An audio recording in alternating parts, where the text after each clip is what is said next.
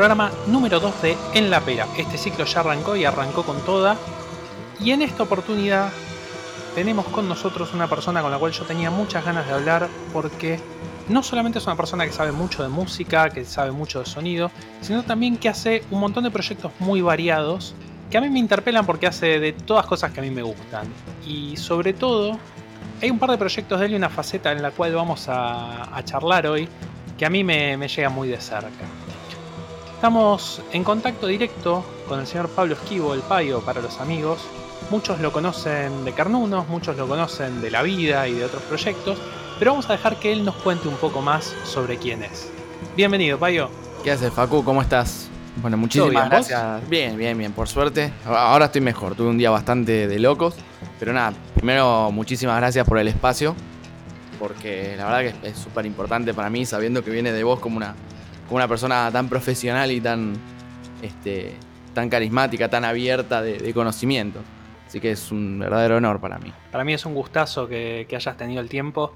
Aparte, te veo siempre en redes sociales en tu tiempo libre haciendo cosas y produciendo y, generando. Y la verdad que da mucha ganas de hablar con vos y de ver un poco cómo es ese proceso y todo lo que estás haciendo. Porque, a ver, yo te conocí primero por Carnunos, donde empezaste tocando el bajo solamente haciendo otras cosas creativas también, pero a nivel formación estabas en el bajo y hoy por hoy estás al frente, con la voz. Exactamente, sí, sí. Como yo te había comentado en otras, en otras notas, es un, fue un paso, y sigue siendo, te digo, fue un paso bastante difícil. Más que nada para, para ser la persona que sos una sombra y de repente sos la primer cara que ve toda la gente, que es, es la, te llevas la atención de todos, tanto para lo bueno como para lo malo, ¿no? Si, le pifiás, todo el mundo se da cuenta, en el bajo no, en el bajo vos podés estar desconectado y la gente te va a decir que estuvo buenísimo. Eh, y en ese caso, la verdad que al ser una nueva etapa y la, primera vez que me toca estar al frente de una banda, este, tanto como la, como, como la cara visible, como el instrumento que es la voz. La verdad que es todo un desafío, fue todo un desafío y va a, va a seguir siendo todo un desafío porque siempre se, te- se sigue aprendiendo, siempre se, se termina conociendo un escenario nuevo, se terminan conociendo ba- bandas nuevas, bandas que te vuelan la peluca, bandas que ap- aprendes un montón. Eh, no me gusta encerrarme para nada en, un estilo, no me gusta para nada este, ser la misma persona un año y el, el año siguiente, así que nada, es, es un camino de aprendizaje como todo, ¿no? Sí, y yo voy a hacer una aclaración, porque vos decís quizás eh, pasaste de un lugar que es el bajo, que normalmente el bajo suele ser un instrumento que está ahí medio escondido, pero vos como bajista nunca tuviste eso, porque eh, vos como bajista ya te tomaste el laburo y el esfuerzo de hacer cosas más elaboradas, de, de hacer un trabajo que no era solamente marcar una base. Sí, en realidad, sí, bueno, puede ser. en realidad nunca me, nunca me gustó quedarme quieto, entre comillas, ¿no? O sea, nunca me gustó ser, este, tocar el traste 5 durante todo el, tema porque me, me gustaba poner mis propias, mis propias crea- mi, mi- mi propia creatividad, por así decir. Este, siempre fui influenciado por bajistas que nunca se quedaron quietos también. Bajistas inquietos, no sé, como Geddy Lee, Victor Wooten, Billy Sheehan, qué sé yo. Tenés un montón. Bueno, mismo Flea. Eh, Este, son, son tipos que vos decís, no se destacan solamente por lo bien que tocan, sino por lo bien que actúan. A la, a la hora de, tocar, vos tenés que actuar. Y no hablo de acting, hablo de actuar en tu instrumento. O sea, porque vos podés ser un recontra buen músico, pero si vos metes demasiada información donde capaz que no tiene que ir, ya te está saliendo de lo que es la música. O sea, ya pasás de ser este, un integrante de una banda a ser un solista dentro de una banda. Entonces, como digo yo, ese laburo dejáselo al violero. O sea, el violero, si se sale de sus cabales no pasa nada, la gente está acostumbrada, pero bueno, el bajista como medio raro, ¿viste? Sí, pero bueno, tenemos un historial de bajistas que en el último tiempo sobre todo han trascendido mucho y me parece que es, eh, es sumamente interesante por eso. Yo recuerdo en el ciclo anterior que yo hacía, uno de mis compañeros había participado del proceso de audición que ustedes tuvieron para, para conseguir un nuevo bajista y una de las cosas que él me comentaba era que justamente era difícil eh, seguir un bajista como vos eh, y el rol que, vos venías ocupando Porque no era solamente toco el bajo y nada más. Realmente le ponías esta, esta cosa que decís vos. Sí, en realidad ese creo que es uno de los primeros problemas que tuvimos a la hora de audicionar. Porque lo, primero que yo decía es, yo no quiero que copies lo que yo hago ni que hagas exactamente lo que yo hago. O hacía. Eh, yo lo que quiero es que justamente vos me muestres qué es lo que vos podés aportar a la banda, no solamente como bajista. O sea, no es que quiera un payaso arriba del escenario que, esté haciendo malabares mientras toca, pero cualquier, eh, cualquier cosa que puedas aportar, ya sea desde, mirá, tengo esta técnica que desarrollé yo porque me encanta y que esto que lo otro, a decirme, mirá, yo me pinto en vivo porque, no sé, me hace perder la vergüenza, buenísimo. Todas esas cosas suman. O sea, todo lo que a vos te haga sentir más eh, cómodo, ¿sí? Que, que, te deje en tu zona de confort, entre comillas, ¿no? Porque estar en la zona de confort siempre también es un poco problemático. Pero todo lo que a vos te pueda llegar a sumar y le pueda llegar a, sumar a la banda, buenísimo. O sea, yo no quiero una copia mía, porque para eso sigo tocando yo el bajo. Todo lo que es la, base de Kernunos, eh, hablando en el bajo, ¿no? Siempre fue hablada, no es que yo me mandaba a hacer cosas y decía, bueno, queda así todo fue hablado, es, mira, en esta parte yo creo que va esto. Es más, había partes que me decían, hacete un solito acá y yo decía, no, mira, el tema viene en esta, este, eh, en esta estructura y yo creo que ahí debería ir una base. Al fin y al cabo es el bajo, ¿no? O sea, si vamos a estar haciendo solito todo el tiempo. Claro. Pero bueno, eso ya también es un poco la mentalidad de productor que ya me fue pegando a lo largo de los años desde, que terminé de estudiar. Este, y nada, es muy difícil desapegarse de eso. Sí, bueno, a ver, vos tenés primero que nada esta mentalidad de productor que vos decís que, atraviesa mucho e informa mucho lo que es el sonido. Pero también cuando hablamos de una banda como Carnunos, es una banda que se transformó un montón desde, desde allá sus comienzos, lo que fue el primer larga duración, Lips of Love, y lo que fue el año pasado de Summoner, que son cosas que por un lado no tienen nada que ver musicalmente, pero por otro lado se entiende que es la evolución y la trayectoria de una banda. Sí, es, todo eso que vos decís, más bueno, más el, cambio de músicos, más el cambio de ambiente, el cambio de objetivos. Yo creo que el, 50% de todo ese laburo fue el cambio de objetivos. O sea, Lips of Blood fue eh, el plasmado de un montón de, canciones que veníamos armando con los chicos y dijimos, bueno, tenemos que sacar el primer disco. Y a veces, eh, cuando es tu primer disco, no solamente con la banda, cuando es tu primer disco, hay cosas que no las haces bien porque no sabes, desde la ignorancia. Eh, solamente grabás los, temas, decís, bueno, listo, tengo 11 temas, saco un disco, pum. pero después cuando vas por el segundo material y decís, no, pará, tengo un montón de temas, pero quiero contar una historia, quiero sacarlos así nomás, quiero que la gente diga que esos son temas para cagarse a piña y ya está. Ojo, si es lo que vos querés, está bien. Mirá, eh, a ver, no sé, yo siempre pongo el ejemplo de Muse. Muse sacó un disco que no recuerdo si fue Second Law o el anterior que dieron una nota y dijeron, mirá, este disco lo hicimos para ganar mujeres. Buenísimo. O sea, son, son todos temas que para mí tienen influencias de un montón de bandas, por no decir que son algunos plagios, pero son influencias de un montón de bandas que son de rock y no de rock. Y la pegaron, porque son todos hits, todos. Sí. Está bien que, bueno, atrás estuvo Chris Loralge, eh, que es un productor de la Sanostia. Y así suena el disco también. Pero a nivel composición, los flacos dijeron, nosotros queremos minita. Y sí, son unos pendejos. Hoy no sé cuánto tienen, deben tener menos de 30 años. Este, pero bueno, eh, es en base volviendo, ¿no? A todo lo, que vos te querés proponer. A medida que vos vas forjando el camino con tu propia experiencia, con lo que te van diciendo, con lo que te cuentan, con lo que ves, eh, es distinto. O sea, si vos escuchás Summoner ahora, decís es otra banda. Sí. Es así, suena el violín, suena la flauta, pero es otra banda. Sí, totalmente, pero qué sé yo, algo que quizás me pasa, eh, también me puede pasar un poco hablando hablando con vos o hablando con Joaco, que, son con los que más contacto tengo de la banda, que lo noto que también tiene mucho que ver con la carrera musical de ustedes independientemente de lo que es Carnudos, porque vos tenés ya una experiencia distinta con el tema de producir y sacar temas y producir y sacar discos. Eh, Joaco también tiene otra experiencia con el tema de eh, acoplar sonidos diferentes y, ponerse en posiciones diferentes con distintas bandas. Juan también creció mucho en el último tiempo. Me parece que, todo eso también ayuda a que cambie la manera en la cual como ustedes se plantean hacer un disco, ¿no? Claro, obvio. Eso es también un tema de madurez. Este, y no solamente que nos venimos más viejos, sino que es un tema también de madurez musical. Eh, creo que por suerte somos todos músicos en la banda que, no nos gusta estancarnos, como te dije antes, nos gusta eh, superarnos. El tema de la superación es bastante importante, el tema de la voluntad, el tema de eh, qué tanto querés crecer vos como músico y como, como miembro de la banda, ¿no?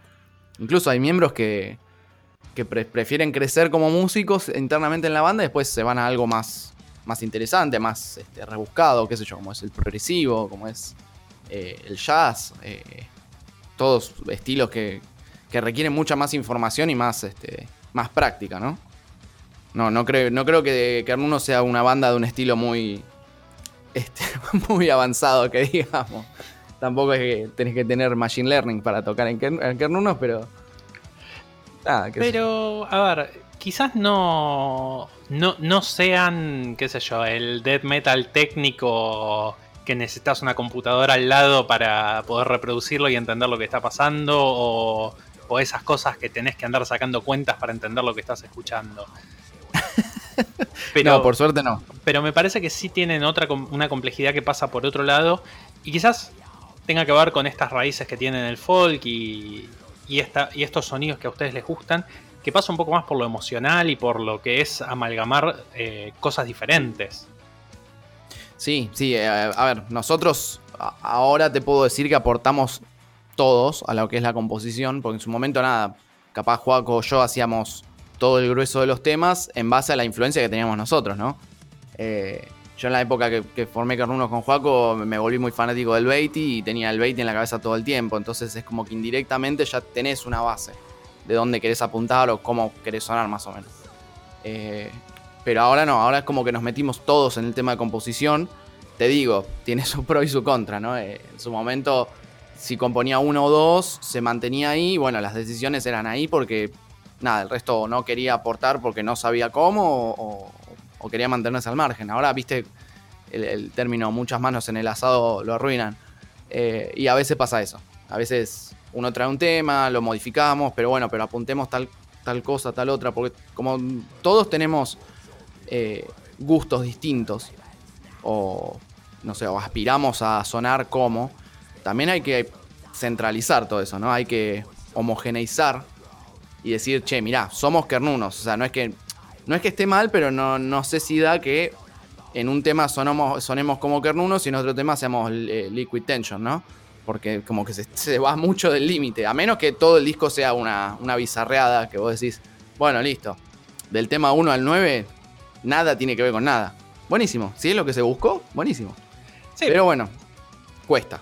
Sí, bueno, pero también ahí está esa cuestión que hablábamos de, de la maduración como músicos y la maduración como banda. Que, claro, que me parece que una de las, de las mejores cosas que le pasó a Carnunos fue justamente eso, que cuando vos escuchás los temas y sobre todo le prestás atención a los discos, notás que hubo una maduración. Eh, y eso tiene que ver eh, cómo se paran arriba del escenario, como también el material que, presentan. Sí, sí, sí, eso, eso, eso es experiencia, pegarse la cabeza contra la pared varias veces y aprender mucho de otras bandas. Y no solamente de bandas afuera, de bandas de acá también. Hay un montón de, bandas de acá que tienen una calidad inmensa que, que no te das cuenta hasta que compartís un escenario con ellos. Pues nosotros pasamos de, ver una época en la cual casi no había bandas. Te hablo por allá, por no sé, por el 2004, 2005.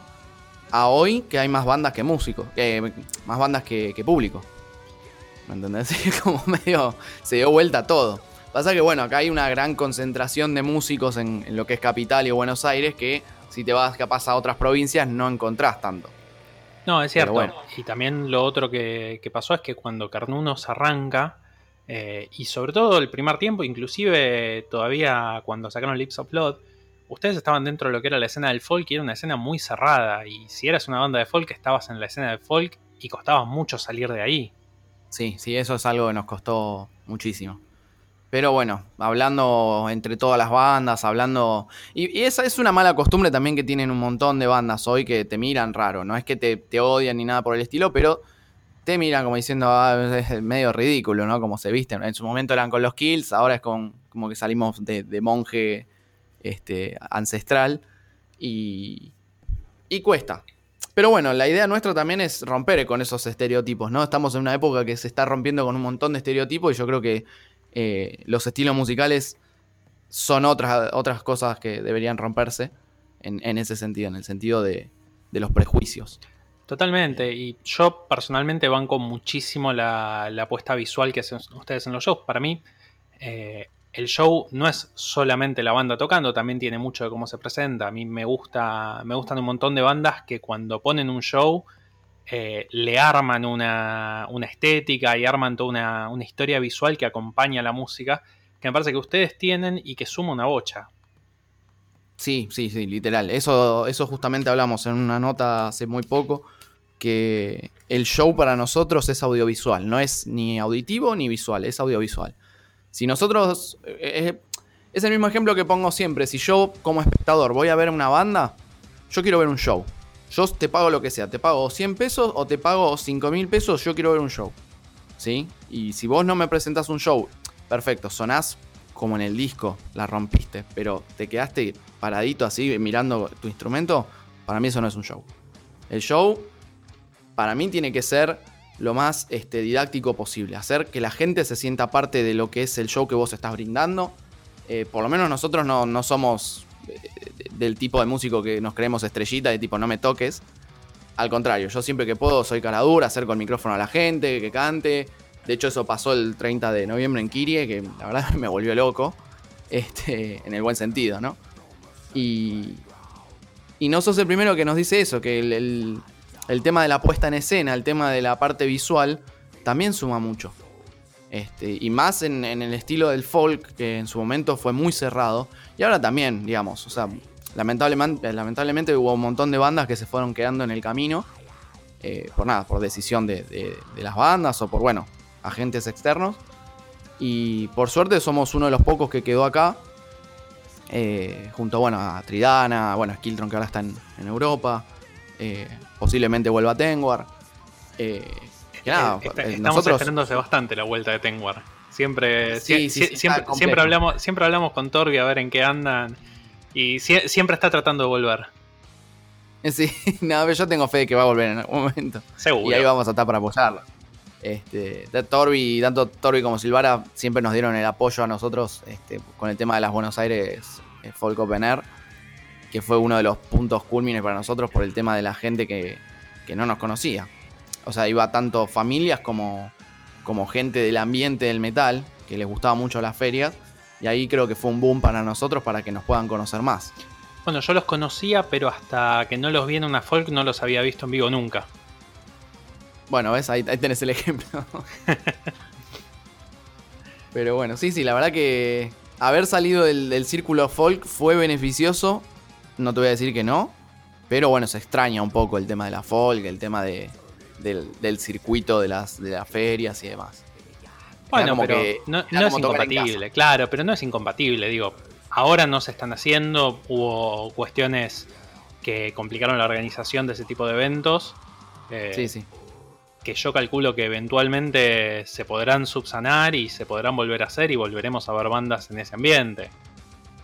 Sí, sí, ojalá que sí, ojalá que sí, porque la, hermandad que había dentro de esas, de esas ferias es, impagable. Y no te digo que no, hay, no haya hermandad ahora cuando tocamos en las fechas under y, demás, ¿no? Pero era otra cosa, era como que estabas en tu salsa. Es como que todas las bandas eh, del círculo, no sé, de Frater, de Num, que, que, siempre tocaron en Club B, saben que la hermandad que hay en Club B para ese tipo de bandas, en otro lado es muy difícil encontrarla. Eh, a nosotros nos pasó lo mismo con las ferias, con la folk, por ejemplo. Sí, porque cada uno tiene su propio ambiente, su, su propia idiosincrasia, sus propias costumbres y porque uno creció en lugares diferentes a veces. Totalmente, totalmente.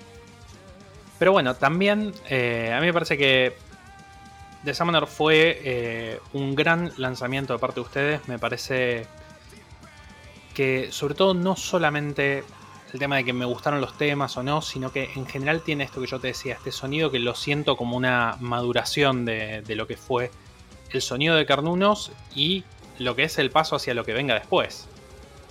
Bueno, muchas gracias, Facu. Este, sí, la verdad que el tema de la pandemia nos, nos cortó la mitad.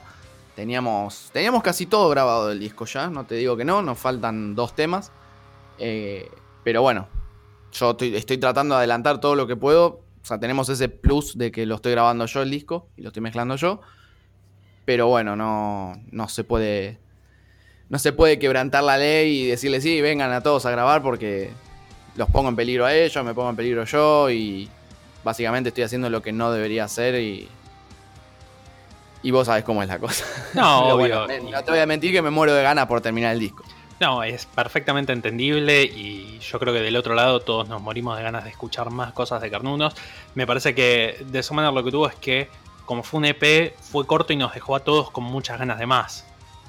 Bueno, funcionó entonces, porque era eso lo que queríamos.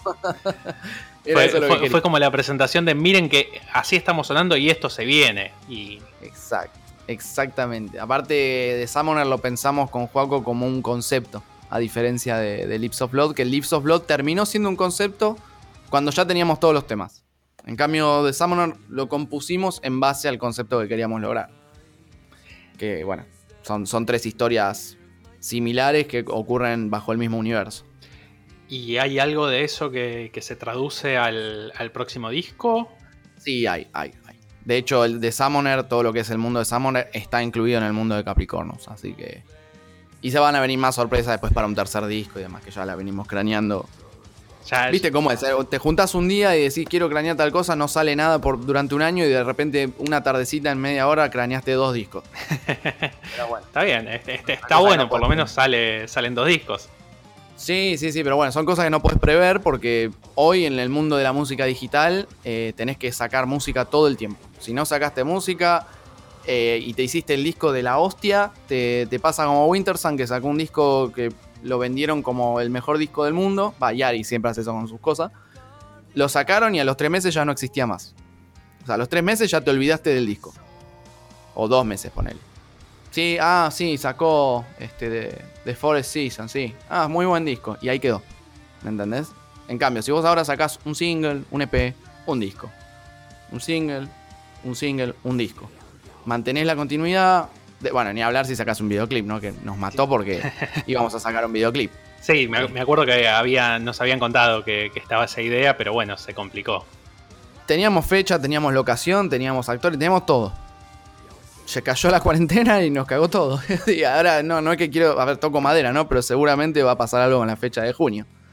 Pero bueno, qué sé no, no es nada que nosotros podamos manejar. Sí, bueno, yo pienso un poco con esto que me decís, en lo que había hecho el año pasado a Chroma.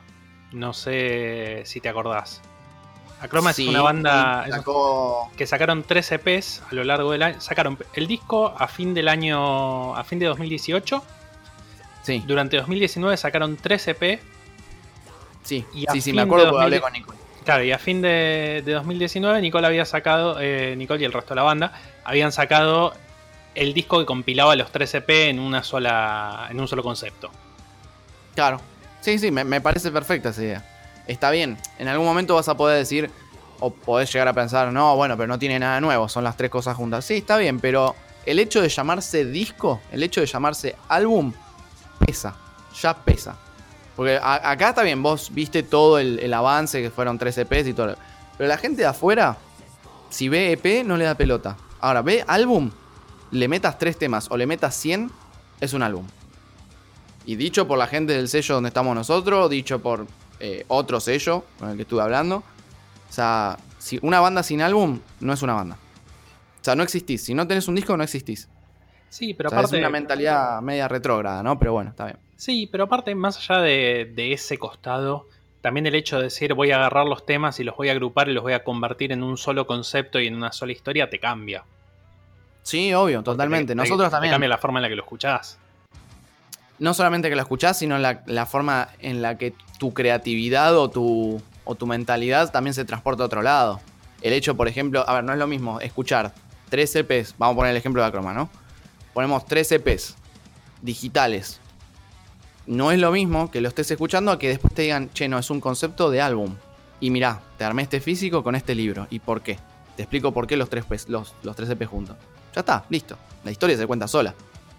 ¿Me entendés? O sea, Yo, sé que, bueno, no está tan inculcado eh, ya el tema de la venta de, físicos y demás, que la verdad que eso a las bandas las mató, eh, porque no se traduce ni en pedo las ganancias que pueden tener en digital como las que tenían con físico, que con eso se mantenían. Eh, pero yo soy de los, de los fieles que todavía compran el disco físico. Si vos sos una banda que a mí me volvió a peluca, yo voy y el, disco lo compro. Ni, ni, te pregunto si está bueno. O sea, toma, dámelo. Y voy, me siento y empiezo a escuchar el disco y miro el librito, todo. Pero bueno, es, depende de cada uno, ¿no? Sí, también me parece que uno busca maneras diferentes de, de mantener el físico. Porque me parece que el físico sigue teniendo esa cuestión coleccionable.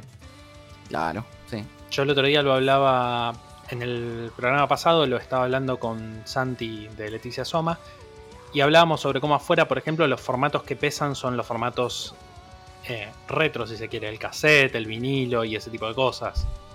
Y sí, porque están desapareciendo.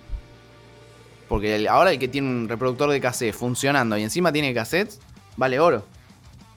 Hay un montón de bandas que están haciendo impresión de, de CD físicos o ediciones físicas que ya tienen en vinilo. Mini, eh, mini vinilo, vinilo normal. Este, son todas cosas que venden porque la gente quiere, quiere coleccionarlos.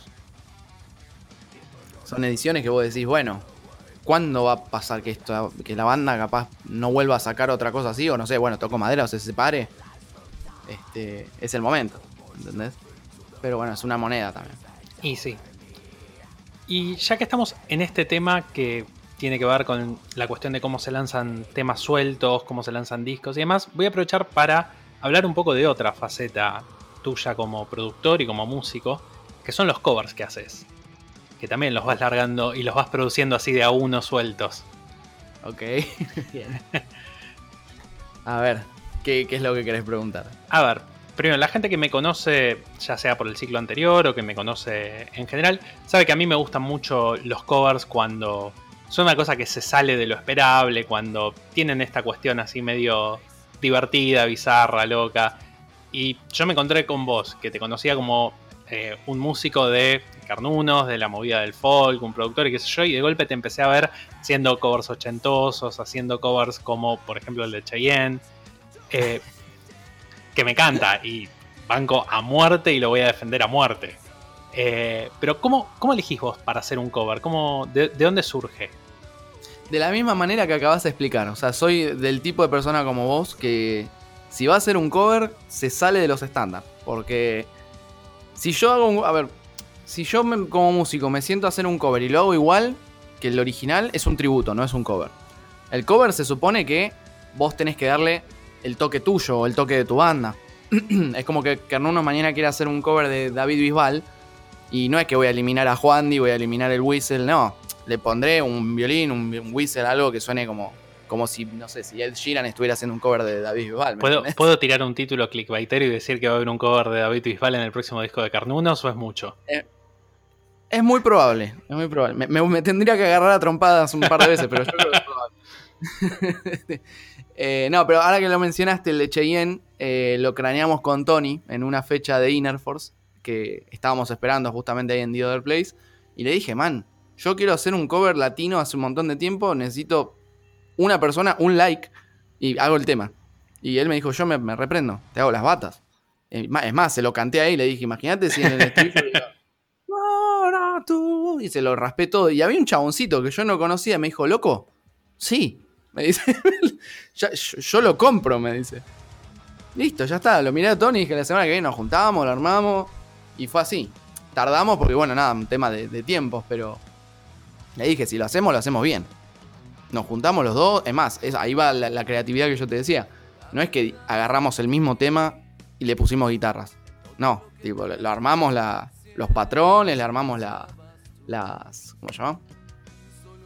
Las métricas y demás. Tratando de respetar el original, pero a la manera Tony y Pablo. Así fue. Está bien, ¿y qué, qué, es lo que más, viendo el tema cómo quedó terminado y qué sé yo, qué es lo que más mirás para atrás y decís, esto estuvo buenísimo? La repercusión. La repercusión, este, porque hubo un montón de personas, muchas madres, madres de 60, 70, que compartieron el tema y me felicitaban y yo no tenía ni idea quién era. Pero claro, tengo un amigo que es Mati Reyes, que le mando un saludo re gigante, es, es básicamente mi novio, y que el señor agarró y empezó a meter el link de- del, del cover de Cheyenne en todos los grupos que se, se te- tenían o contenían Cheyenne. Cheyenne Argentina, Cheyenne México, Chile, bla, bla, bla. Claro, al día siguiente yo me despierto un montón de notificaciones. El, video había llegado como a las 1500 vistas, tipo en una noche. Digo, ¿qué carajo pasó? O lo hicimos recontra bien o alguien empezó a spamear. Claro, él me dice, no, man, yo lo empecé a, poner en todos lados. Dije, sos un hijo de puta. Pero bueno, logró básicamente lo que queríamos. Que, que llegue a todos lados. Le escribimos a Cheyenne con Tony. No se nos caen los anillos. Fuimos, le escribimos. "Doc- Señor Cheyenne le pusimos. Por favor, si tiene cinco minutos de, de su tiempo, nos gustaría que lo, que lo, que lo vea. Ni pelota. Hay que, hay que Pues hacer la campaña, ya fue, hay que hacer la campaña para que Cheyenne reaccione al video. me hago pis. Te juro que me hago pis. Me hago un tatuaje de la cara de él.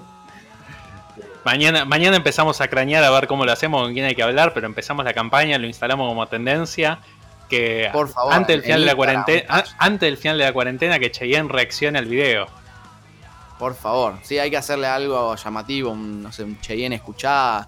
Eh, listen Cheyenne o algo así. no sé. sí, no, yo me vuelvo loco. Este, igual con Tony se vienen muchos más covers. eh. Se, vienen, pero lindos covers. Lindos covers latinos. Que ya lo estuvo- estuvimos craneando. Este, queremos dedicarle uno a, a, bueno, una lástima que en este momento no sé si está en coma o no sé si está en, eh, en algo similar, que es el señor Sergio Denis. Queremos hacer uno del señor, pero Hermoso. Yo lo que estoy, yo, estoy- yo estoy esperando muy fuerte que Sergio Denis se recupere para grabar con Cataclysm. mirá, si se levanta yo creo que se pega un corchazo, porque Pero vos, conocés, vos conocés la historia de, de Mauricio Layacone con Sergio Denis. No, no, no la conozco. La última vez que Cataclysm había tocado en Argentina, hicieron una fecha en Córdoba. Sí, Y en el aeropuerto de Córdoba se cruzaron con Sergio Denis. Y un Me grupo muero. de fans que estaban ahí, cuando había los fans de Sergio Denis, obviamente, qué sé yo, los fans de Cataclysm y que toda la movida. Y la Yacone le pregunta a uno de los fans, che, ¿qué onda ese tipo? Le dice, no, es un músico local, es muy famoso acá, es importante, bla, bla, bla. Entonces los tipos se acercaron y se pusieron a hablar un rato con él. Hay una foto subida al Facebook de la Yacone con abrazado con Sergio Denis, donde él No, cuenta que otra- entre otras cosas hablaron de la posibilidad de grabar juntos en algún momento. no, me vuelvo loco, boludo. Yo estoy, Ya lo estoy buscando. sí, yo estoy esperando ya, estoy, estoy esperando ansioso desde ese día que graben algo. Ay, no sale nada, no, ahora después te lo paso. Si la tenés, pasámela porque me, me- me- mato acá. Sí, no, pero es una locura. Te juro que te- la palabra crossover le queda chico eso. Pero eh, eh, ese es el verdadero crossover más ambicioso de la historia. es como que cruces, no sé, Telefe y Encuentro. ¿Entendés? ¿Cómo decís qué? Pero sí, sería, se- sería un muy lindo cruce para que veamos en algún momento. Yo aparte me acuerdo que vi la foto un día en mis redes sociales y dije, no, esto es un chiste, no puede ser. Y me fui al coso de. al Facebook de Cataclysm. Porque dije, esto tiene que ser un chiste, no puede ser en serio. Y estaba ahí la foto subida.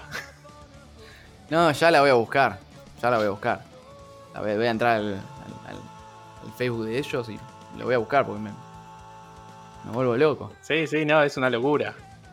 La- saber que existe la posibilidad en algún lado de que Sergio Denis toque con una banda como Cataclysm. La mal, literal. Ay, Dios, qué lindo. Estas son las cosas que me alegran el día. Y de otros covers que ya hiciste, más allá del de Cheyenne, porque tenés unos cuantos hechos. ¿Qué, otro te quedó así que te, te resalte ahora que te acuerdes?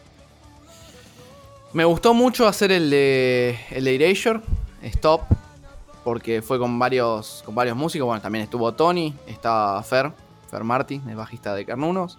Este, también Johnny Ayala, baji- em, guitarrista de, de Boanerges, un gran músico con todas las letras. Yo siempre lo, lo cargo porque cada solo que hace me, me- me despierta una homosexualidad gigante. Eh, y bueno, y bueno, en su momento también grabó este, Daniela Martínez en los teclados. Y, y nada, hay, hay varios covers que hicimos. Bueno, yo con, con Daniela hice varios covers también cuando, cuando éramos pareja. Que teníamos el dúo Datas, que era Sí. todos temas ochentosos, pero acústicos. La idea era hacer eh, temas. ahí, tuvi- ahí tuvieron el cover que a mí me... Es de mis favoritos, pero porque el tema es de mis favoritos. El de Dead or Alive, de You Spin Me Around. You Spin Me Around, yeah. Sí, sí, sí, sí. Es un tema Iken que yo le dije a ella, le digo, este lo quiero hacer uno de los primeros, le digo. No, no hay discusión. Así que, dicho y hecho. Lo agarramos, nos sentábamos, lo armamos, dijimos, bueno, a ver, que sea lo más minimalista posible, tipo dos instrumentos y chao. Porque como habíamos hecho ya este, el, de, el de Depeche Mode, Sí. eh, Joy Silence, dije, eh, quedó bien, pero tiene como demasiados instrumentos por ser dos personas. Dije, vamos a hacerlo más minimalista todavía. Y yo creo que el otro quedó mejor. Quedó un poco mejor. También un tema de, de que pensamos un guion corto para lo que era la introducción de ella mostrándome un, un cuaderno. Y yo le digo, ¿qué, qué, qué crees que ¿Qué crees que haga? Y era básicamente ella explicándome que me tenía que maquillar. Entonces, los cuadros siguientes se nota. Este, nada, me gusta eso, me gusta cranear con la creatividad de hacer algo eh, interesante para la gente. Lo que yo no quiero es que yo pase un montón de tiempo, o yo o los músicos que estén involucrados, pasemos un montón de tiempo armando algo que puede sonar re bien, pero que la gente capaz que lo ve una vez y después se olvida. Y decís, loco, qué injusto. Yo pasé un montón de horas armando esto para que vos lo veas así de fondo mientras cocinás y después te olvidaste. Y eso es algo que entendí tarde al momento de hacer un cover o hacer un, un tema propio, lo que sea. Si vos generas un material audiovisual, están obligados a verlo. Si vos generas un. O sea, si mañana Rammstein te saca un video y vos no lo vas a poner de fondo y vas a escuchar el tema. Vas a sentarte a ver el video porque sabés que Rammstein te hace una película. Claro. ¿Entendés? Bueno, esto es- no es lo mismo porque no tengo esa plata, pero la idea. Es lo mismo. Exactamente, es. Te voy a hacer un video que lo quieras ver porque, no sé, te va a hacer reír, porque te va a hacer llorar, porque, no sé, te va a hacer acordar a Alberto Fernández, no sé, cualquier cosa. Pero la idea es que la creatividad siempre esté en juego. O sea, yo siempre escucho las, las, este, los consejos de los demás, las propuestas, che, hacete tal tema, hacete tal otro. Y yo siempre que digo que sí, porque lo voy a hacer, literalmente lo voy a hacer, pero quiero que sea distinto. No quiero que me digas, ah, bueno, el de Dead or Alive la verdad que se parece a, no sé, al de Cheyenne. No, vos lo ves y no tiene nada que ver. El de Cheyenne fue mucho más eh, desarrollado a nivel audio, porque queríamos armar algo que suene re sólido, que suene en una banda de metal. Más allá de que fuimos Tony y yo los que grabamos todo. Y el de Dead or Alive era más visual el tema. Hacer más un poco el ridículo, hacer un poco más el. salir de la zona de confort que hablábamos antes. Total- Pero bueno. Totalmente, y la verdad que, eh, a mí me encanta que, que hagas los covers, me parece que es una de esas cosas interesantes que siempre estoy chequeando a ver cuando, cuando sacas algo nuevo. Me gusta también que es como un outlet que te deja a vos hacer otras cosas y quizás romper un poco con lo que sería de otra manera tener siempre el mismo sonido ahí.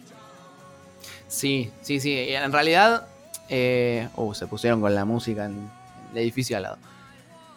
En realidad, el tema de los covers yo siempre lo elijo de una manera distinta y ocasional. Porque si vos me traes la idea de hacer, no sé, un tema de Within Temptation, y no, no te voy a usar guitarra acústica nada más. Ni te voy a usar presets. Eso es algo que yo no hago, no uso preset para nada. Tipo, me siento de cero. Digo, bueno, a ver qué tengo y con lo que tengo trato de, de, hacerlo.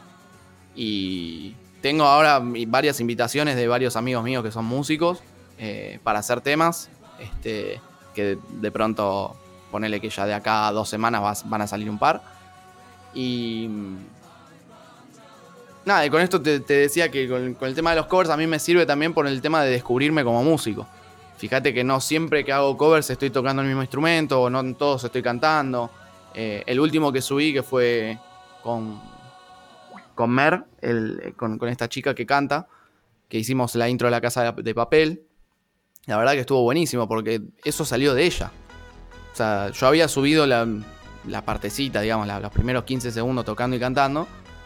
Y a ella le gustó un montón. Y yo a ella le tengo una admiración enorme porque canta muy bien, tiene una voz muy soul, que a mí me, me fascina ese estilo. Y cuando le empezó a cantar dije, sí, boluda, sí, ya. Grabalo, pero con el celular. Y la voz la grabó con el celular. Y al día de hoy la gente me dice, boludo, ¿con qué micrófono grabó? Con el celular. Con el celular, boludo. Pero si vos tenés en mente, que eso es lo, lo importante, no importa qué tanta plata tengas invertida en maquinaria, si no la sabes usar, vale lo mismo que nada. Y fíjate que con un celular, si vos tenés eh, todos los objetivos en fila o bien claros, eh, y sabes dónde tocar y qué tocar y poner en juego los conocimientos, podés sacar algo recontra copado. Un montón de bandas ahora están haciendo sessions desde las casas, que está bien, bueno, banda con más recursos, banda con menos recursos, lo que- importa es animarse. Sí, también eh, yo veo mucho esto que vos decís de no es tanto el tener el equipo, sino el cómo lo usás y el tener la creatividad para usarlo y saber cómo usar el equipo que tenés. Que yo, cuando subieron el otro día que hicieron la sesión de la música del meme, Ah, sí. Eso fue idea de Joaco. eh, me, me sonó que era idea de Juaco. Eh, Sí, sí, sí. Pero digo, es algo súper sencillo quizás visto desde afuera, pero que realmente requiere que se sienten a pensarlo y a ver cómo lo van a hacer encajar y qué pueden hacer con eso. Bueno, justamente tocaste ese tema que Joaco me dijo, boludo, lo quiero subir así 15 segundos, grabale la- el bajo así nomás. Le digo, mira, Joaco, todo bien, pero si vamos a hacer este tipo de cosas, o lo hacemos bien o no lo hacemos. Y ahí me dio la derecha, le digo, mira, dame lo que vos grabaste. Y después, bueno, me pasó las baterías que grabó Diego Camaño, que es un crack, es un crack con todas las letras, porque aparte se hizo como una especie de samba a cuatro manos. Sí, lo, lo vi. Fíjate con una mano tocaba y a la vez paraba un plato, hacía de todo. Y yo dije, no, ya está, acá suena como algo medio funky. Tenés que meterle algo medio tum, tac, tac, tum, tac, tac, tac, medio eslapeado. Y dije, sí, no, no voy a hacerle la base típica tipo tum, tum, tum, tum. Para eso grabalo vos, le digo. No por un tema de resaltar, sino por un tema de que si vas a hacer un cover que dura 40 segundos y son tres personas, dale información a lo loco a la gente para que se, se entretenga. Y estuvo buenísimo. Sí, es que Obviamente, no, no, no en todo el tema estuve haciendo slap, sino que la mitad del tema la empecé slapeando, la mitad del otro, de, la mitad de. la segunda mitad del tema hice la base. Y fin. Acompañé la batería y es un poco eso, el, el- el explorarse la creatividad o, o el hecho de, de conocerse uno mismo también, cómo, cómo puede llegar a aportar. Totalmente. Y la verdad que me parece que también es eso, porque como vos decís, son 40 segundos, pero son 40 segundos que cada vez que lo mirás, te podés detener a mirar alguna cosa diferente y cagarte de risa. Literal, literal. Sí, sí. Y que de Hay, hecho, hay gente que no sabe lo que son los auriculares, disculpa, ¿eh? Literalmente es un edificio que está a 20 metros y se escucha como si lo tuviese al lado. bueno, pero bueno. Payo, si te parece, vamos a escuchar un tema. Te propongo que elijas, ya sea o un tema de Carnunos o si querés alguno de, de los covers y lo dejamos que corra un rato. Uf, qué pregunta difícil. ¿Qué, ¿Hacer publicidad a tu banda o elegir Eh, un cover? Hagamos una cosa. Va- vamos con los dos. Elegime un cover y uno de Carnunos y metemos las dos cosas. Bueno, y el cover ya que está el de Cheyenne. Dale. Es lo mejorcito que tenemos hasta ahora. Y de Carnunos, yo elegiría The Summoner. Es lo más variadito que tiene. Perfecto. Entonces van a sonar esos temas y ahora vamos a seguir hablando sobre lo que es la música que estamos escuchando.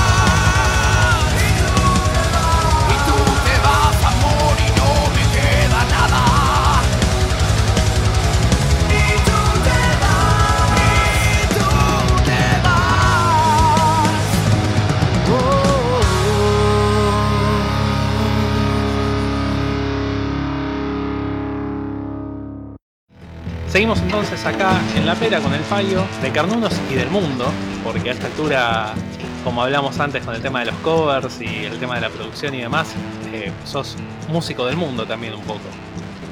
Sí, igual me enteré que, que hay, hay un montón de personas que se llaman Payo, literal. Ah, DNI figura como Payo y la verdad que me, me la bajoneó bastante. Pensé que era único, pero no.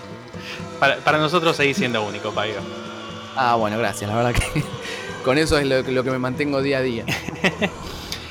Y un poco la propuesta que, que yo tenía cuando me senté a, a cranear este podcast y a ver cómo iba a ser, era sentarse a hablar de música. Como ya hablamos en toda la primera parte, hablamos de lo que son tus proyectos y lo que ves vos y demás, pero también tengo ganas de hablar un poco de lo que escuchamos, lo que nos inspira, lo que, lo que nos surge. Y en ese sentido yo te hice la propuesta de que me eligieras tres temas para que hablemos un rato. Sí, señor. El primero de los tres temas eh, es un tema muy cercano a mi corazón, de una banda que se llama Contrast. El tema se llama Hey DJ. Y contame, contame un poco sobre tu relación con este tema. Mira, mi relación con Contrast empezó hace aproximadamente unos 10 años, 8 o 10 años, eh, como muchas otras bandas, que buscando en YouTube un tema de una banda que no tiene nada que ver, me apareció como sugerido. No sé si ahí empezó a usar YouTube el tema de la, del algoritmo de qué te puede llegar a gustar relacionado a... Y era el tema bomba. El tema bomba tiene un video muy particular, ya que Contrast se caracteriza por eh, luquearse como austríacos, como el folk austríaco, de, de camisolas blancas, de tirantes, etc. Porque son austríacos, salvo, la, salvo Agatha, que, que creo que es polaca, el resto son austríacos. Me llamó mucho la atención, porque ya cuando vi el thumbnail dije, a ver esto, y que se llame Bomba, dije, bueno, a ver. Seguramente era un tema de reggaetón o algo por el estilo. Cuando empezó a sonar y veía el video, digo, hay algo que no está encajando. Cuando terminó el tema, que yo analicé todo sin querer, ¿eh? porque yo no, no había estudiado producción ni nada, pero mi cabeza analizó, dijo, este tema, con la visual y con el nombre de la banda no tiene nada que ver. Y después dije, soy un idiota. Contrast. O sea, básicamente el audio te está haciendo un contraste con lo que estás viendo. Es excelente este producto, dije. Y agarré y me puse a buscar más temas.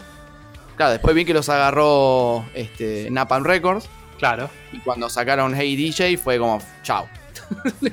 Encima de que suenan re bien, porque la realidad es que para mí este Second Hand World, eh, Wonderland, que es donde está Hey DJ, es uno de los discos de metal al día de hoy que yo escucho como más nítido. Se, se entiende absolutamente todo, tiene una fuerza enorme. Y no es que hacen death metal, ¿eh? Tiene una fuerza enorme porque la manera en la que está mezclado. Encima que ellos tienen batería y percusión aparte. Que eso es lo que más me llamó la atención también en el metal, de- en el Sí. estilo que hacen ellos. Y todos los estilos o subgéneros que van metiendo de música latina. Meten mucho. eh, mucho latino, mucho. Yo sé que algunos me van a odiar, pero hay muchas cosas de reggaetón. Tipo ese, es- ese estilo tum, ta. Y vos decís, claro, ahora es reggaetón, pero en su momento también era de tribus de África, tribus brasileras. Pero bueno, la, gente lo conoce por reggaetón, por eso está mal visto. Cuando yo empecé a escuchar esas cosas, dije, ¡fua! No hay un tema que se parezca al anterior. Pero aún así vos lo escuchás y sabés que es Contrast. Eso no me pasó hasta ahora con ninguna banda, te juro. No es que sea fanático ni nada por el estilo, pero bueno. Esa fue la primera escucha. Cuando hice la segunda escucha la hice con auriculares y era otra banda. Hay tantas texturas, tantas cosas que vos escuchás en, en ese disco que cada vez que lo volvés a escuchar escuchás algo nuevo. O no sé si tu cabeza ya va imaginando o, o va metiendo cosas donde no hay, pero es, es terrible. El mí, arreglo de voces, la cantidad de cosas que tiene. Sí. a, mí, a mí me pasó que yo los descubrí también un poco como vos, pero más tarde. Eh, creo que más tarde. Yo los descubrí cuando ya estaban con Napalm Records. Que yo venía escuchando en ese momento, había descubierto hacía poco a Ruskaya. Y de golpe me lo tiró como un relacionado y me encantó. Ah, Ruskaya también, sí, el ska ruso. Sí. Sí, Eh, sí, sí, Turbo, es Turbo hermoso. Polka, no, no ska. Turbo. Ah, es verdad, tenés razón.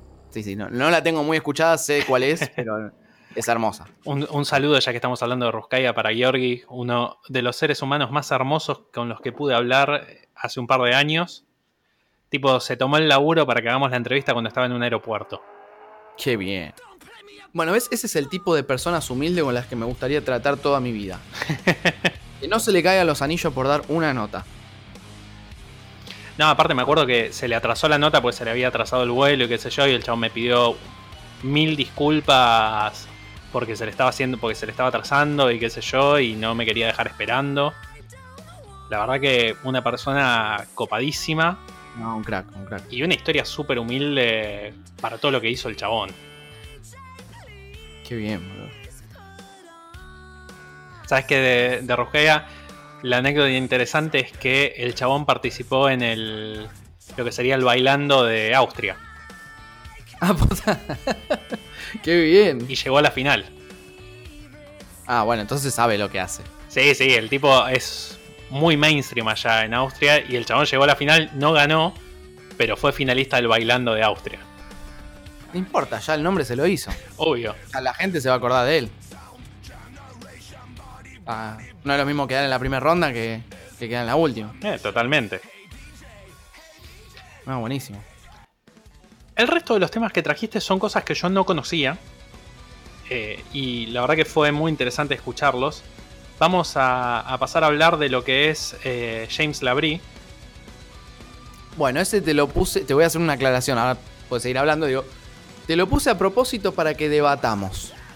Para que debatamos a este ser hermoso. Estoy siendo sarcástico. Porque muchos me van, a, me van a querer golpear. A mí no, no me fascina Dream Theater. No me fascina porque no me, no me llama lo, lo complejo que quieren ser todo el tiempo y no es algo que yo disfrute mucho. A mí Dream Pero no Theater por un me tema aburre. Bueno, gracias. Eh, a, ver, a mí me gusta el progresivo, pero Dream Theater me aburre. Gracias. Y lo- a mí lo digo también. sin ningún tapujo. Me das la discografía de Rush y te la escucho de arriba abajo. Ahora me das un disco de Dream Theater y me duermo. Perdón, perdón. No es por un tema que no los entienda ni nada. lo- lo he- le he dado mil oportunidades, pero no. No, de hecho es más, a ver, me das Liquid Tension, que es Dream Theater sin vocales. eh, Claro. Y me parece mucho más interesante. Sí, sí, sí. Es que bueno, todos tenemos influencia, ¿viste? Pero bueno, te lo di porque quiero que opines qué pensás de ese proyecto que tiene Labri. Porque Labri no es una voz muy prodigia para mí. No, no es que se destaque por cantar muy bien. canta bien. No, no vamos a decir que no. En vivo, la verdad que deja mucho que desear. Me lo, me lo han dicho fanáticos de Dream Theater que fueron en ahora la última vez que vinieron. está bien, el tipo está grande, se entiende. Pero bueno, Halford también tiene 65 pirulo, creo, y anda a decirle que cante mal. Halford grita como si tuviera 20 todavía. Bueno, Yo no, no entiendo cómo hace. No sé. Droga seguramente no es, porque si no lo hubiese hecho pijo. No, no, pero aparte vos lo, vos lo ves hoy en, lo ves hoy, la última vez que yo lo vi tocando, que habrá sido hace 3, 4 años, tipo gritando desde arriba del escenario como cuando tenía 20 años y en el medio pintó y pegó cambio de vestuario entre tema y tema, corrió sin parar, se subió a la moto. Literal, como Dickinson. O sea, Dickinson agarra y te corre una maratón eh, mañana, si crees.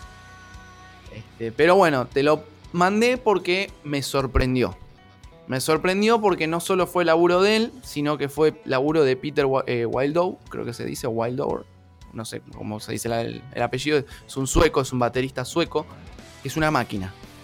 No solo es una máquina tocando, sino que los podris que vos escuchás los hace él. Y ese contraste, de nuevo, ese contraste, eh, que hay entre el abrí, o sea, la voz limpia, por así decir, y el raspado o cuasi hardcore que hace Peter, le dan una, atmós- una atmósfera a la banda que vos decís, loco, qué patada en la piña. Sí, y sabes que a mí lo que me pasó fue que vos me lo pasaste, yo lo escuché. Y cuando lo empecé a escuchar no relacioné quién era la Brie. Porque Ah, no suena. Porque no suena nada que ver con lo que estás acostumbrado. ¿Viste? Bueno, por eso te lo pasé. Lo lo- también lo encontré de pedo porque me lo pasó un amigo, me dijo, escuchá, lo que sé yo. la- el por- estábamos justo hablando de mezclas y me dice, ¿escuchaste disco? Y lo que dice ese pibe, yo agar- agarro y lo, lo tomo como palabra de oro. A ver, y me voló la cabeza. Lo cual, Todo. me, lo cual me confirma que el problema con Dream Theater no son los músicos, es Dream Theater. Exactamente. sí, porque lo escuchás en este disco y hace todas cosas que Dream Theater no hizo nunca. No, totalmente. O capaz que hizo cuando tenía 25 años, no sé, pero. Lo escuchás en este disco y, y es una trompada. Una trompada en la pata. Sí, y la verdad que me parece, me parece eso, que lo contrario a lo que me pasa con Dream Theater, Dream Theater a mí me aburre completamente. No, no te paso más de un tema. Eh, y ni siquiera estoy hablando, voy a ser bueno, no estoy hablando ni de los temas largos. O sea, Uf. Patada, ¿eh? eh, los temas largos, olvídate. Nos vimos. No, no, no. Yo tenía cuando estaba en el colegio, tenía un amigo muy fan de Dream Theater que me sentó a escuchar discos enteros de Dream Theater en su momento y me decía y qué sé yo. A mí me aburría. ¿Te pidió perdón después? No, eh, eventualmente nos peleamos, no sé si habrá tenido algo que ver eso o no. No insultes a mi Dios la abrí. claro, qué sé yo. Pero me, me pasa eso. Y me parece que esto no tiene nada que ver en lo más mínimo con lo que hace en Dream Theater. Y es súper interesante y yo recomiendo escuchar el, el proyecto. Sobre todo si no te gusta Dream Theater. Porque le vas a ver... No, pero a ver. Me parece que hay músicos que tienen la mala leche de estar en épocas o en bandas eh, que son problemáticas para un montón de gente. Sí, sí, sí, es verdad.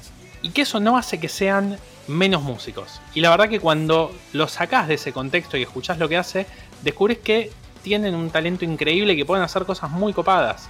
Entonces, si no te gusta Dream Theater, igual date un tiempo para escuchar lo que hace James Labrie, sobre todo en este proyecto. El disco se llama Static Impulse, porque te vas a encontrar con algo diferente. Literal, literal. Yo por lo menos lo escucho una vez por mes. Porque, como te dije, no solamente por la mezcla, sino por la, la calidad de los temas. Son temas que no te aburren porque duran lo que tienen que durar. Creo que hay un tema largo en todo el disco. Y no me aburre. Así que con eso te digo. pues te va llevando, te va llevando. Me pasa lo mismo con, con Winter Sun. Yo escucho Time One y tenés un tema que te dura 13 minutos, pero te va llevando. ¿Me entendés? En ningún momento se repite más que el estribillo. Y en el estribillo siempre le va agregando algo para que no sea igual. Que esa es una de, la, de, de- de los primeros mandamientos de la producción. Nunca repitas exactamente lo mismo en ninguna parte del tema. Siempre, aunque le agregues o le saques un instrumento, ya cambia. En esto pasa lo mismo. Te, te tomo la palabra porque de esto vos sabés. La verdad que vuelvo a hacer la recomendación. Dense el tiempo para escucharlo. Esto es Static Impulse, el disco de James Labrie. El tercer tema que trajiste me voló la cabeza. Ah, sí, y ¿te te, te- te voy a pedir que hables vos de esto porque me. Así, todavía estoy juntando los pedazos de, de cráneo después de escucharlo la primera vez. Bueno, el tercer tema eh, se llama I'm a Sith in Ireland. I'm just a Sith in Ireland. Es una. La banda se llama The Sith. S-I-D-H. Son unos italianos que fusionan lo que es la música electrónica con música irlandesa. No música irlandesa en su 100%, pero tiene eh, ese tipo de reels, ahí se, puede escuchar un poco, tiene ese tipo de reels mezclado con música electrónica que van llevando el beat, lo que se llama el beat, el que eso lo hace como una trompada en la cara. Porque mientras vos estás sintiendo ese beat de la música electrónica, si te gusta o no te gusta, igualmente lo vas a entender. Y a su vez tenés una melodía. Tenés una melodía que te va, te va transportando a lo que es Irlanda. Sería como escuchar a una música irlandesa 2020, por así Es que te, te iba a decir eso, agarraron lo más bailable de la música irlandesa con lo más bailable de la música electrónica.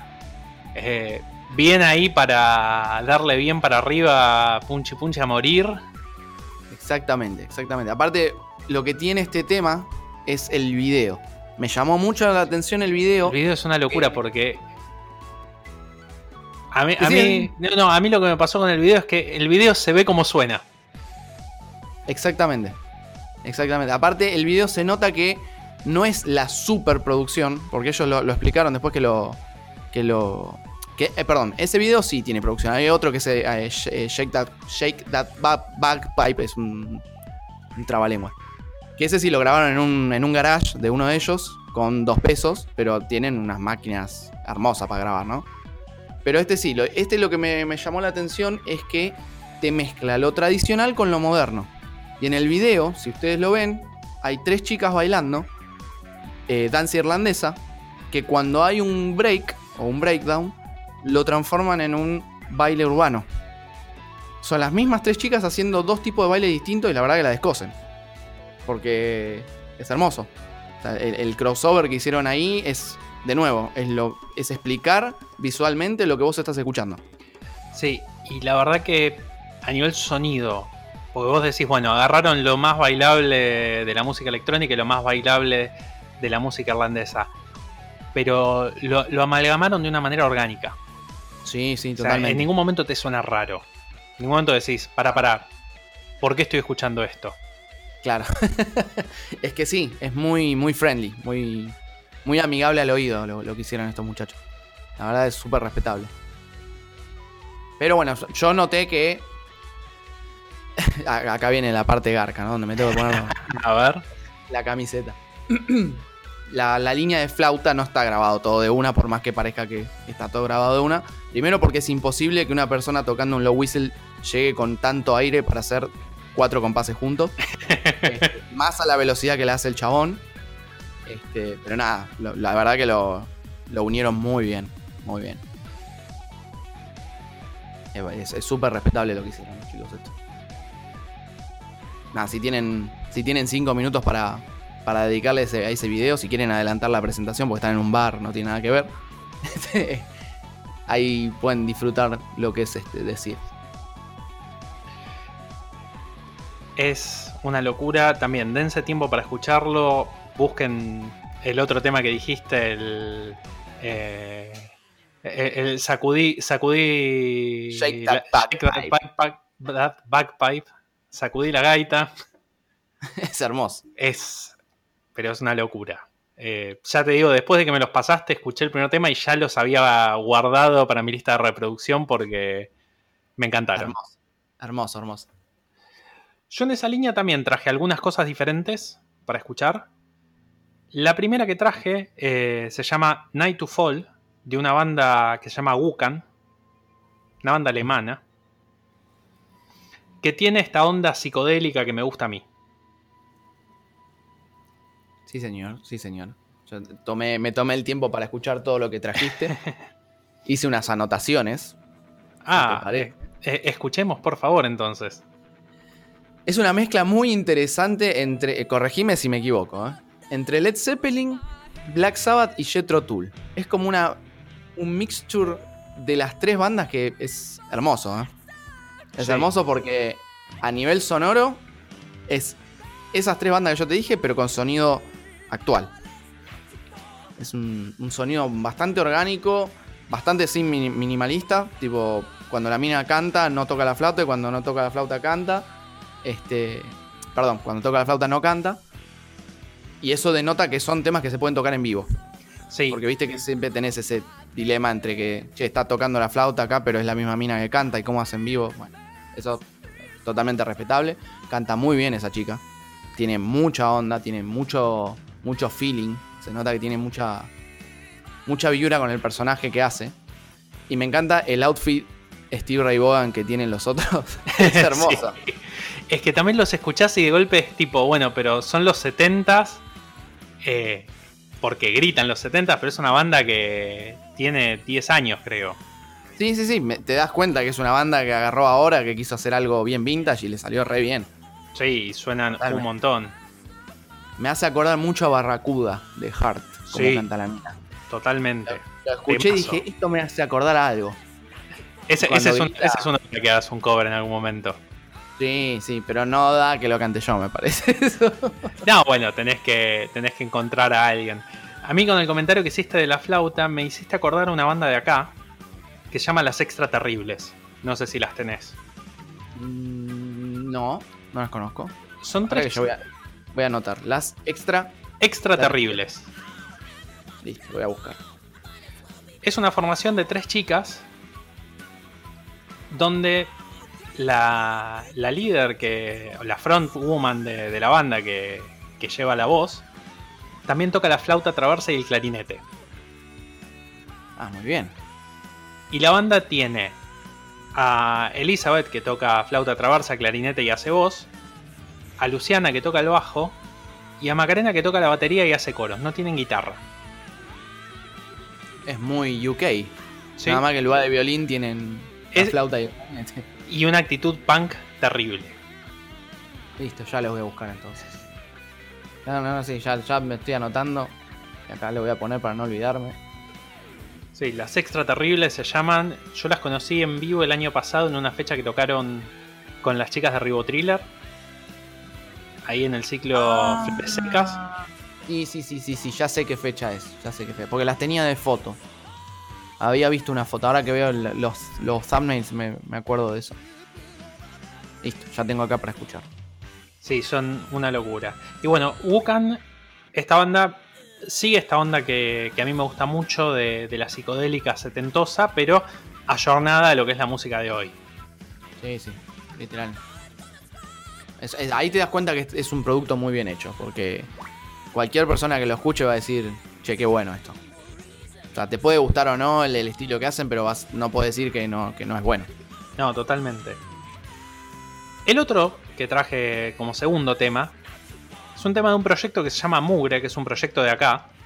Que vos decís con un nombre como Mugre, aparte escrito con B corta, es el death metal más podrido que vas a encontrar. O no, o puede ser una banda de trash. O puede ser una banda de trash. O puede ser ninguna de esas cosas. Yo me llevé una sorpresa cuando lo escuché. Eh, ca- cada vez que le pasé este proyecto a alguien para que escuche, se llevaron la misma sorpresa de. Pero esto no suena. No, no, no, no. Aparte ya cuando leí neovampirismo, fue como... es un poco mucho esto para mí, no me esperaba. Tiene- Igual me lo esperaba de vos, me lo esperaba de vos por el tema de la bola de ruido y demás, pero me lo esperaba de vos. Sí, este es el proyecto de Mark Husar, Marcos Agüero. eh, es un proyecto local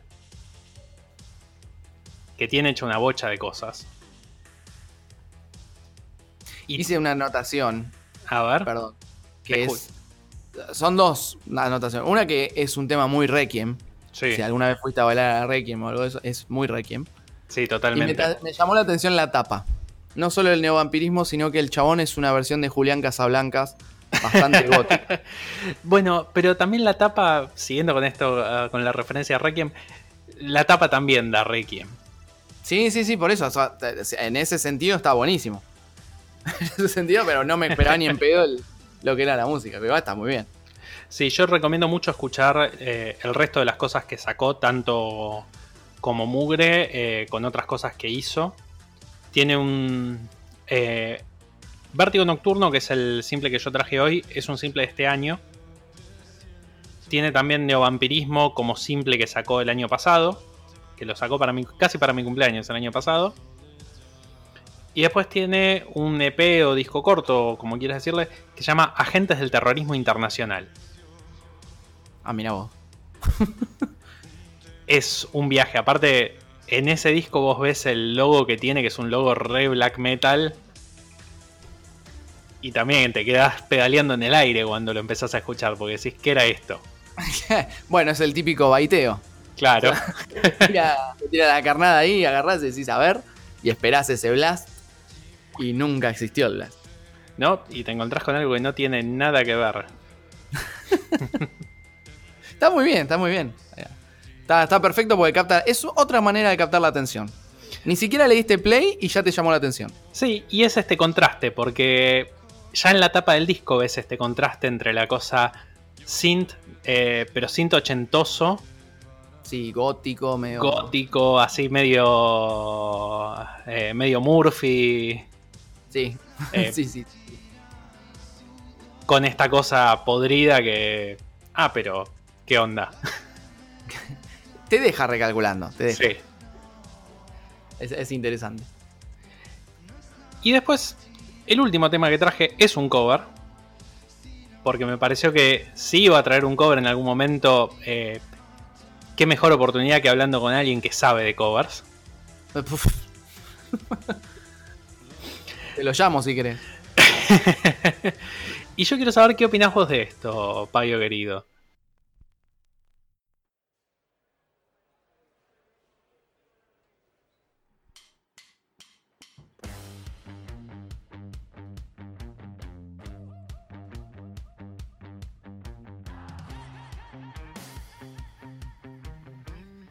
Mirá, apenas le di play, dije, ¿por qué tan ginger? Pero no, ni siquiera escucharlo. ¿eh? Vi el look de la mina y dije, esta es Tati. Es Tati versión, no sé, en ese, en ese momento no sabía qué, de qué nacionalidad era, después me, fijé que eran yankee. Pero dije, esto es re Tati, pero empezó a sonar. Y dije, ah, bastante sólido, bastante natural. Más por grabarlo en un, en un estudio así en live session. Y me llamó mucho la atención el, el timbre de la cantante. Eh, es como bastante grave, bastante eh, contraalto. Y me hizo y no me acordaba de quién me hacía acordar. Hasta que me acordé, mi, mi- mi- mi Pablo MTV 2000, la cantante de Distillers. No sé si la, la No, ubicas. le- no lo ubico, pero la voy a buscar. Bueno, sí, eh, creo que se llama Drain the Blood, el tema ya te digo, a ver. Porque tiene un timbre muy parecido. Drain, eh, sí, Drain the Blood se llama el tema. Este, tienen un timbre muy parecido. Yo siempre hago eso, ¿viste? Hago como. como similitudes. A mí se me viene una similitud a la cabeza y me acuerdo si esa similitud me gustaba o no me gustaba. Y si me hacía acordar porque me gustaba o porque no me gustaba. Entonces, como medio raro. Mi cabeza funciona ra- rara siempre. No, pero la verdad me gustó mucho. Me gustó mucho el cover. No, no conocía el tema original porque nunca le di mucha pelota a Billie Eilish. Este, Te voy, te voy a recomendar que le prestes un poco de atención y escuches un poco de lo que hace porque es muy interesante eh, Billie Eilish lo que está haciendo a nivel composición y demás. Ella compone con el hermano y tiene muchas referencias con música que quizás no sale del pop, eh, donde está ella. Ok. De hecho, una de las referencias grandes que tienen ella con el hermano es Rob Zombie, Ah, cosa Muy que no, no te imaginarías. muy bien. Y después la otra que tienen es Typo Negative. Ah, muy bien. Bueno, Que- es una persona inteligente porque se dio cuenta que el metal no vende. Así que se, se- se dio cuenta justo a tiempo. Aparte, me imagino que es recontra joven. Sí, no, no tiene 18 años todavía ella. No, no, olvídate. No, vale. La banda esta que está haciendo el cover se llama The Interrupters y es una banda, como vos decís, eh, son de California y hacen un ska punk. Sí, sí, pero bastante lindo, te digo, porque es, este, es agradable, ¿no? Es tipo de escuchar y todo el tiempo así como si fuese un, un tema acelerado de los pericos. O sea, es, es bastante lindo Sí, es, verlo es- y escucharlo. es un ska punk muy armónico. Sí, sí. Es como que está bastante rebuscado por ser ska. Sí, O sea, no es, no es tan cabeza, por así decir. sí, totalmente. Y el cover les quedó la verdad que muy, muy bien. Muy bien, muy bien. Sí, te voy a dar bola con Billie Eilish porque hace poco, y eso calculo no se lo imaginarán, eh, no podía dejar de escuchar Dua Lipa. No sé si es por las, compos- las composiciones que tiene, porque son pegadizos los temas, este, porque la voz de la mina es agradable, no es una, una voz muy aguda, algo que vos decís que al tercer tema no querés saber más nada. Este, pero no podía dejar de escuchar. Dije, la puta madre, ¿qué carajo tiene esta mina? Y sí, escuchás las bases y son todas cosas muy modernas, muy, este, muy electrónicas, muy...